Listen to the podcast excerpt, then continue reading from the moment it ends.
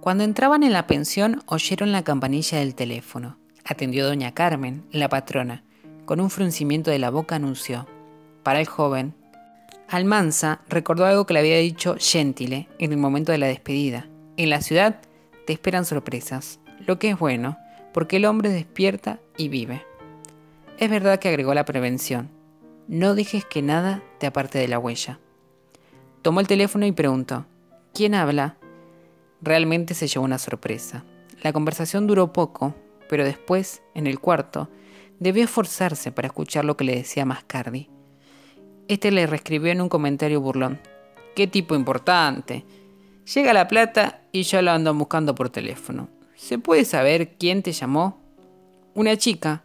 La conocí esta mañana. Hoy me acompaña a fotografiar. Una señorita seria, pero bien dispuesta. Una chica de familia. Estaba con su padre y con la propia hermana, que tiene un bebé y una nenita.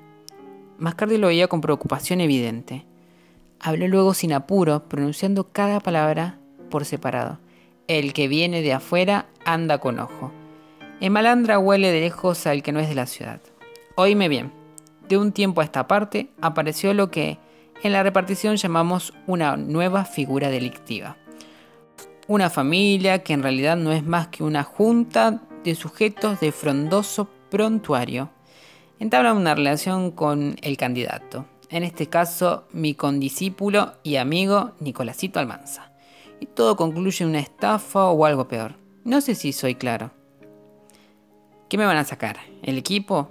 ¿Te parece poco? No lo suelto a dos tirones. Te aseguro que es una familia en serio. Gente de afuera, como vos y yo. Con una diferencia. Vienen de Coronel Bransen. Adolfo Bioy Cázares. La aventura de un fotógrafo en La Plata.